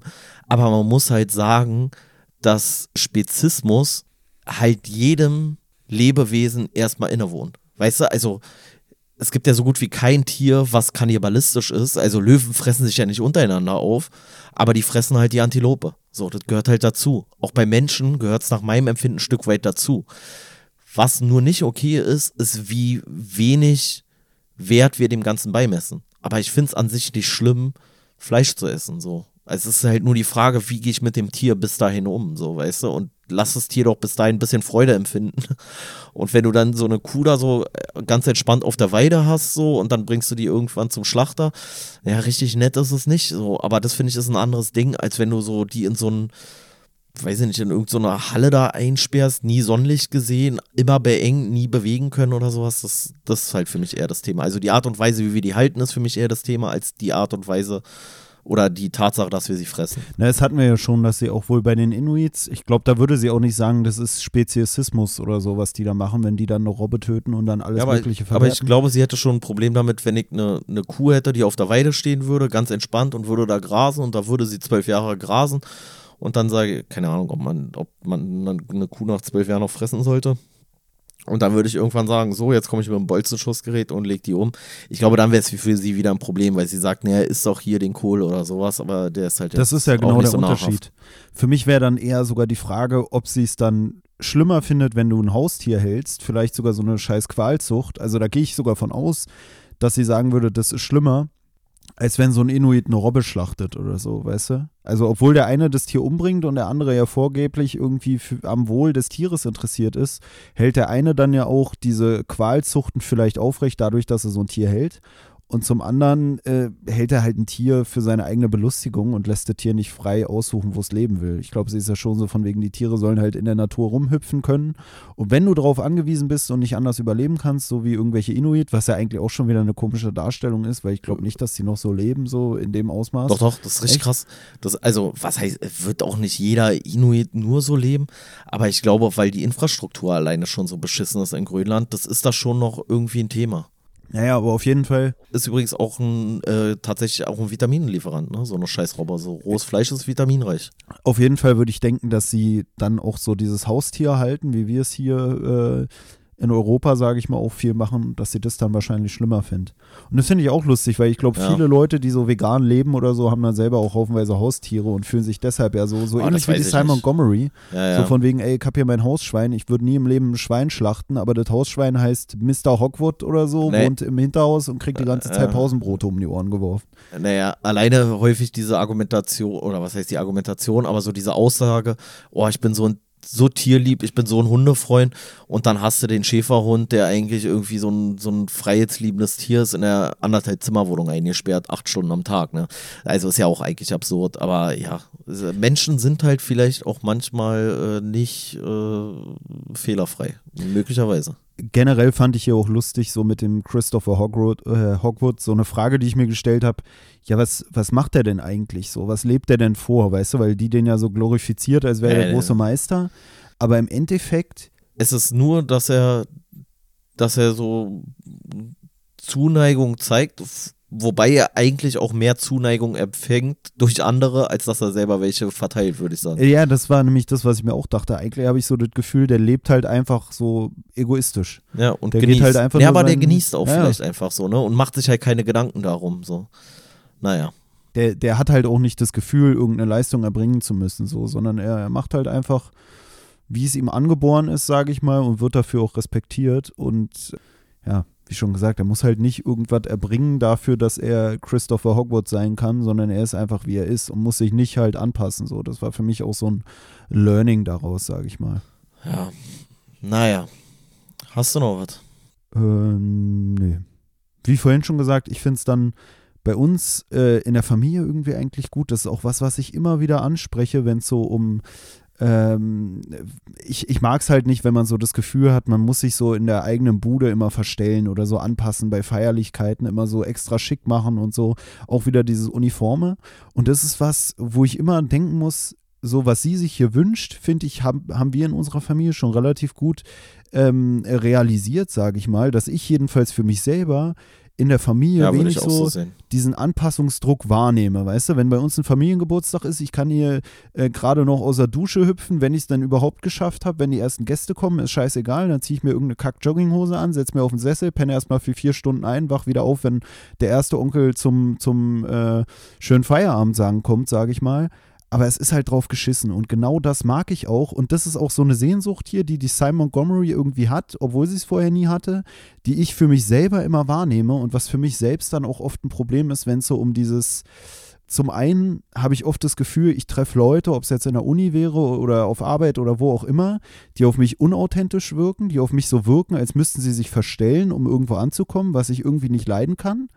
Und zum anderen halt dieses äh, rein äußerliche auch immer, weißt du, dass ich mir so denke, irgendwie fühle ich mich immer nicht kompatibel bei einer Partnerin zum Beispiel, wenn, wenn bei Familiengeburtstagen immer alle so übelst zurechtgemacht sind ja. und ich nicht einfach so ankommen kann, wie ich bin, sondern ich muss mir auch einen Anzug anziehen, obwohl es gar nicht meiner Person entspricht. Aber ich glaube, das hat viel was damit zu tun, dass in vielen Familien selbst dieser, ich sag mal, dieser engere Kreis zwischen Cousins und Tanten und Onkels und sowas alles, dass der immer noch relativ distanziert ist und man deswegen so eher dazu neigt, vielleicht so, eine, so ein gewisses Bild von sich zu vermitteln, während es bei uns ja, wir haben ja fast jeden Monat unsere komplette Familie fast gesehen, so, weißt du, also so, dass man dann bei, beim Geburtstag war, so, und dadurch hast du halt nochmal einen anderen Bezug zueinander und dadurch fällt es auch schwerer, dich irgendwie so zu verstellen. Aber wenn du nur ein oder zwei Termine im Jahr hast, dann kannst du auch diese ein oder zwei Termine, kannst halt auch geschniegelt sein und dann sagt man so, naja,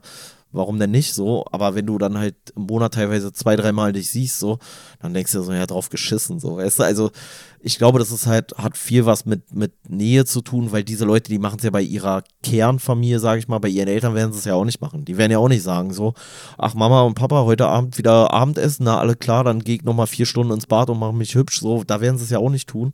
Und bei uns war einfach diese Distanz zu den einzelnen Familienmitgliedern, glaube ich, relativ gering oder geringer zumindest als im, im Durchschnitt bei so einer deutschen äh, Familie so dass wir das halt viel weniger so Maskerade dann äh, aufgelegt haben.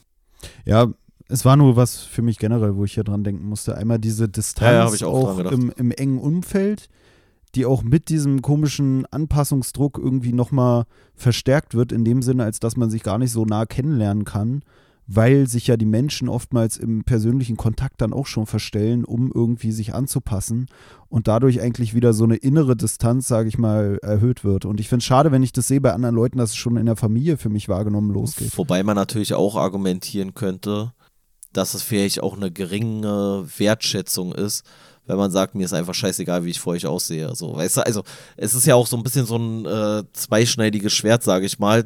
Zum einen, du wirst zwar von einer Gegenseite akzeptiert, ist ja jetzt auch nicht so, dass wir dann in den übelsten Lumpen unbedingt kommen. Also du manchmal schon, Alter. aber nee, aber ich meine vom Prinzip her, auch, auch man kann es ja auch positiv sehen. Weißt du, dass jemand, der jetzt zu seiner Familie geht und das Gefühl hat, er muss sich hübsch machen oder sich besonders anziehen oder sowas, dann kann man sagen so, nee, ey, du musst dich vor deiner Familie sogar verstellen. Aber vielleicht argumentiert der auch so, so, ey, ich sehe die einmal im Jahr und ich möchte ihnen meine Wertschätzung dadurch signalisieren, dass ich mich dementsprechend kleide, so, weißt du? Also es ist, es, man kann es aus beiden Perspektiven weißt sehen, finde ich. Was ich glaube, bei mir ist auch so ein bisschen zum einen, äh, also dass ich wirklich auch so, auch in der Öffentlichkeit oft rumlaufe wie so ein schamloser Penner, hängt, glaube ich, auch damit zusammen, dass ich zum einen, wie du es ja auch weißt, ziemlich unsicher bin. Haben wir vorhin gerade erst vor der Aufnahme noch drüber geredet. Und zum anderen eigentlich, würde ich auch sagen, relativ perfektionistisch und ich glaube, es ist so ein bisschen Resignation wieder mal bei mir, so von wegen, ja, ja, du kannst kann sowieso sein. nicht deinen Ansprüchen genügen. Deswegen machst du so eine ironische Nummer daraus ja, und läufst immer wie ein Penner in der Uni rum, weil das ist wieder dein Image. Ja, aber weißt du, was ich mir, das hatte ich, hatte ich auch schon mal irgendwo, weiß ich nicht, ob ich hier im Podcast mal drüber geredet habe oder sonst. Aber ich finde nichts unangenehmer eigentlich als Leute, bei denen du das Gefühl hast, die wollen dir mit ihrem Outfit zeigen, dass ihr Outfit für sie nicht wichtig ist. Und du hast das Gefühl, die brauchen aber zehnmal länger, dieses Outfit zu finden, was diesen Eindruck vermittelt, als wenn sie sich einfach ganz normal anziehen würden. Weißt du, so, also so, weiß ich nicht, wenn Leute dann irgendwelche so eine komischen Peino-Klamotten tragen und sagen so, ja, nee, mir ist es egal, das ist einfach nur zweckmäßig, so, ja, Lack, Alter, du hast doch Minimum zehn Stunden gesucht, dass du so hässliche Schuhe überhaupt finden konntest, so, weißt du, wenn es dir wirklich egal ist, dann geh doch in den Laden rein, dann findest du doch als erstes nicht die hässlichsten Schuhe der Welt, sondern einfach so langweilige Scheißschuhe, so, weißt du.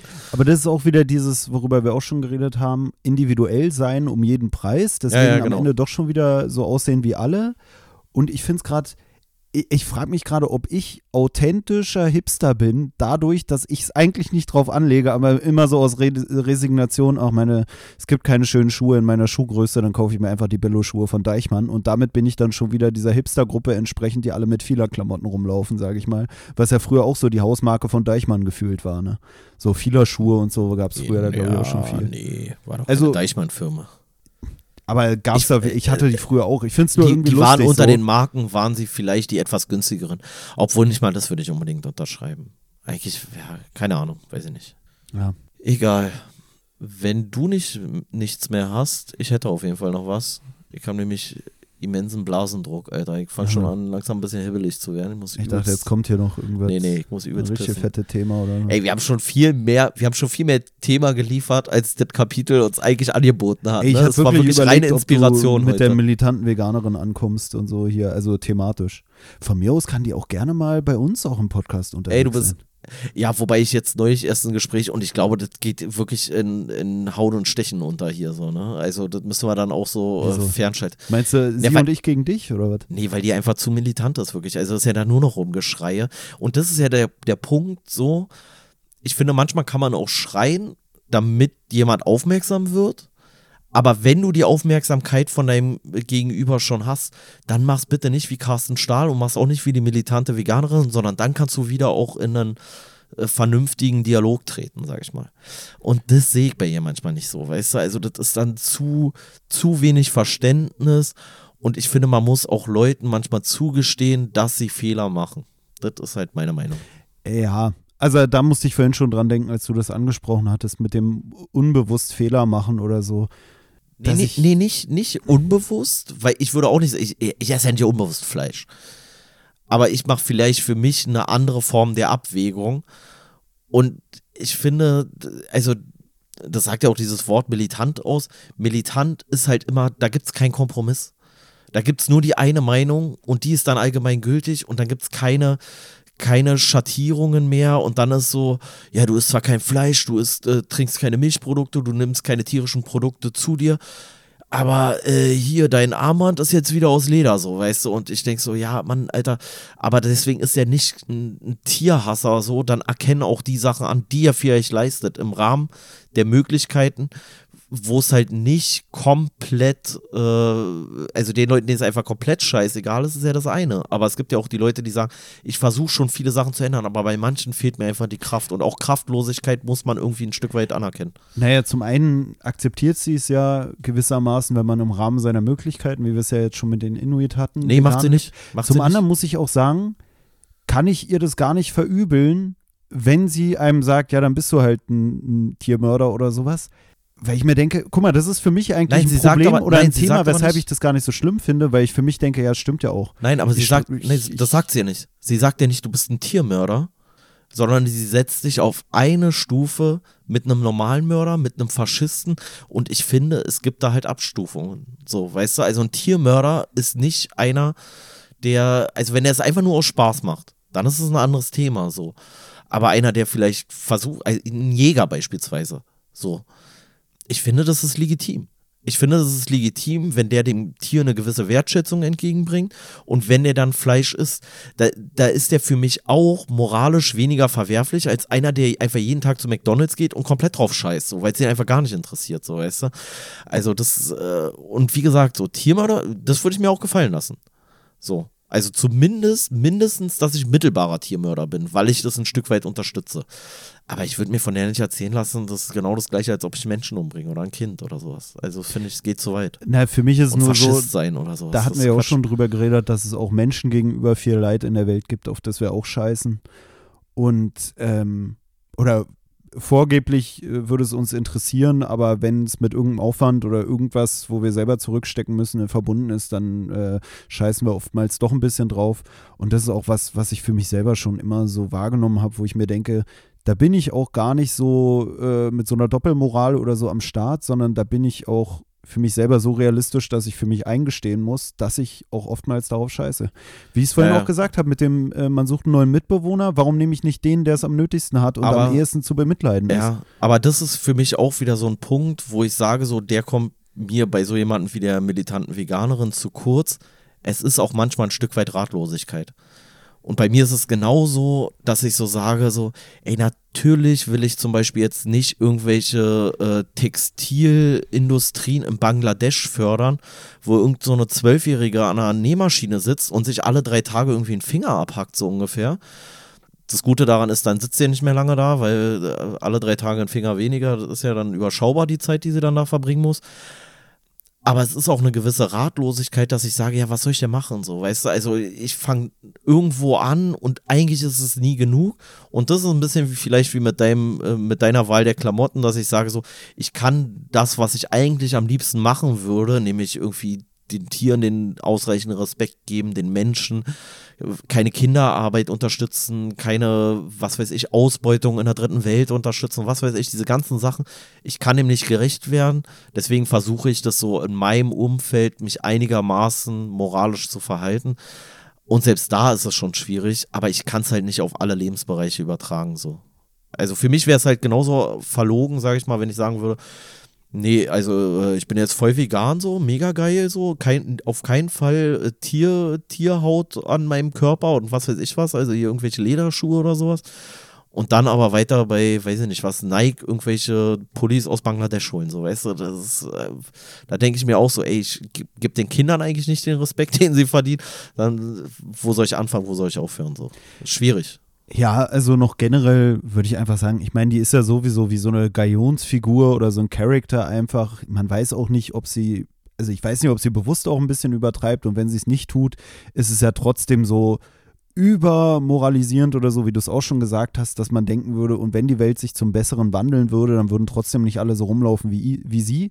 Auf der anderen Seite, und das finde ich eigentlich auch einen guten Punkt, den sie dann oft bringt, ist so, dass sie sagt, sie ist ja nur so, so ein Arschloch, sage ich mal, oder nur so unangenehm drauf und wirkt nur so unsympathisch. Weil die anderen sonst drauf scheißen und sie na, nicht zuhören. Na, weil, weil die anderen mit ihrem Verhalten ihr noch einen Grund dafür geben, so laut sein zu müssen.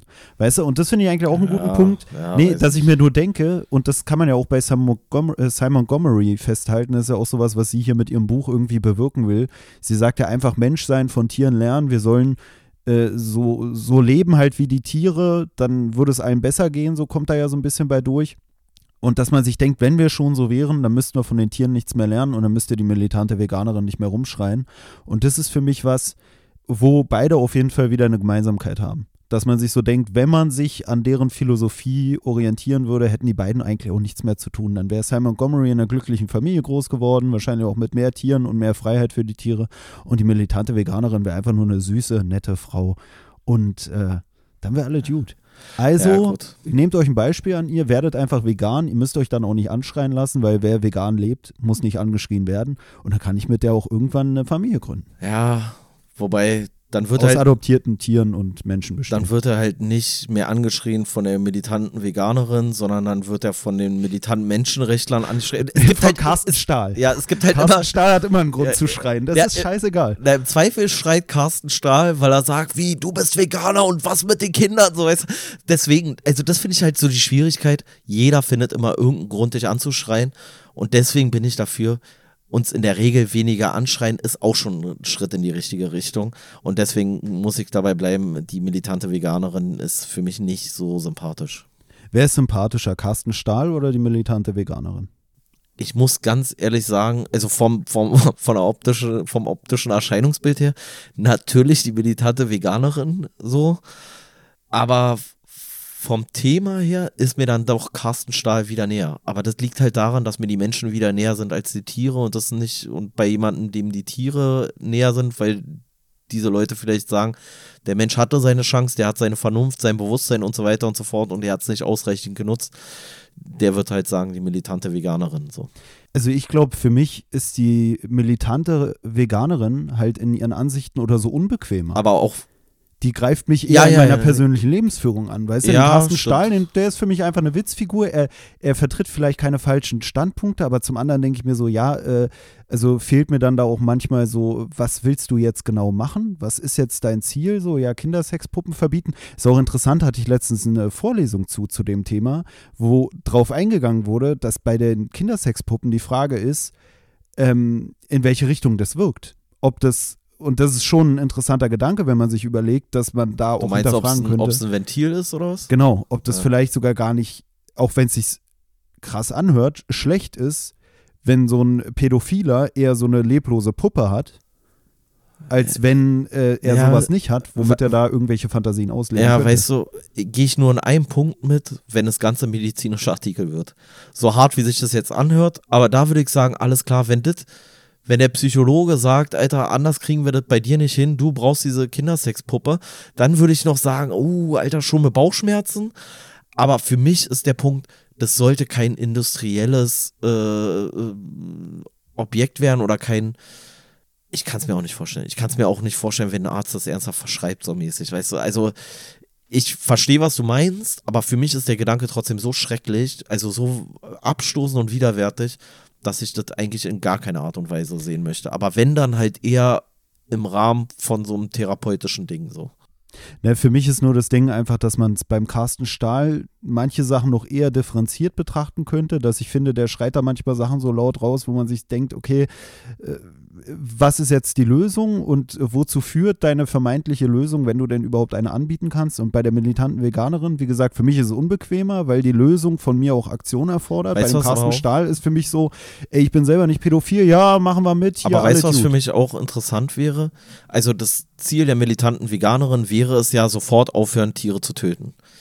Und ich weiß gar nicht, ob nicht die Konsequenz daraus wäre, dass man erstmal alle Tiere, die da sind, auf jeden Fall töten muss.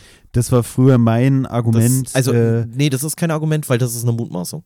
Ne, früher war mein Argument, da kann ich mich sogar noch dran erinnern, auf dem Rückweg äh, von der Uni drüber geredet zu haben, dass ich meinte, ey, dann werden wir alle vegan, aber da die ganzen Tiere, dann müssen wir die erstmal einfach alle abschlachten und dadurch töten wir dann zigtausende oder Millionen Tiere. Andererseits sterben die Tiere ja so oder so. Ne? Also man könnte ja auch das auslaufen lassen. Genau, man sozusagen. könnte ja sagen, ja. für jedes Tier, was jetzt geschlachtet wird, kommt kein neues nach. Oder man entlässt sie einfach in die freie Wildbahn und lässt sie dann da verrecken. Also ich glaube, so ein komisch gezüchtetes Schwein, so ähnlich wie so ein komischer Mops, der auch so qualzuchtmäßig unterwegs ist, das lässt er frei und dann stirbt er 30 Meter von dem komischen Farmgebäude entfernt und dann ist wieder Feierabend so.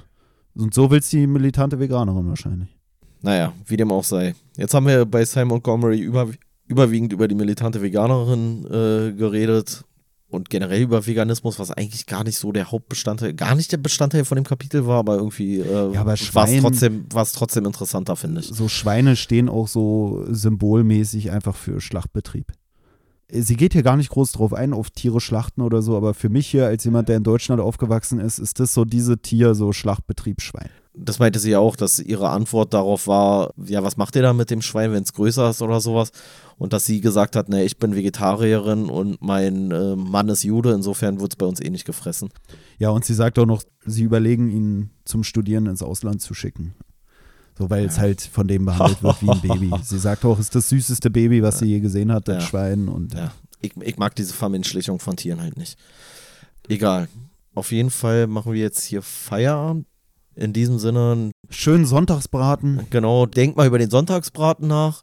Oder vielleicht auch einfach mal über den Veganismus, ob das nicht vielleicht eine Option für euch ist, weil so viele rationale Gründe dafür gibt es nicht. Außer natürlich, ihr seid übelste Kraftsportler, so wie wir beide, dann braucht ihr Fleisch, weil ihr braucht viel Eiweiß und so. Nein, egal. In diesem Sinne, bleibt stabil. Eure stabile Seitenlage. Auf Instagram erreichbar unter stabile-seitenlage-podcast.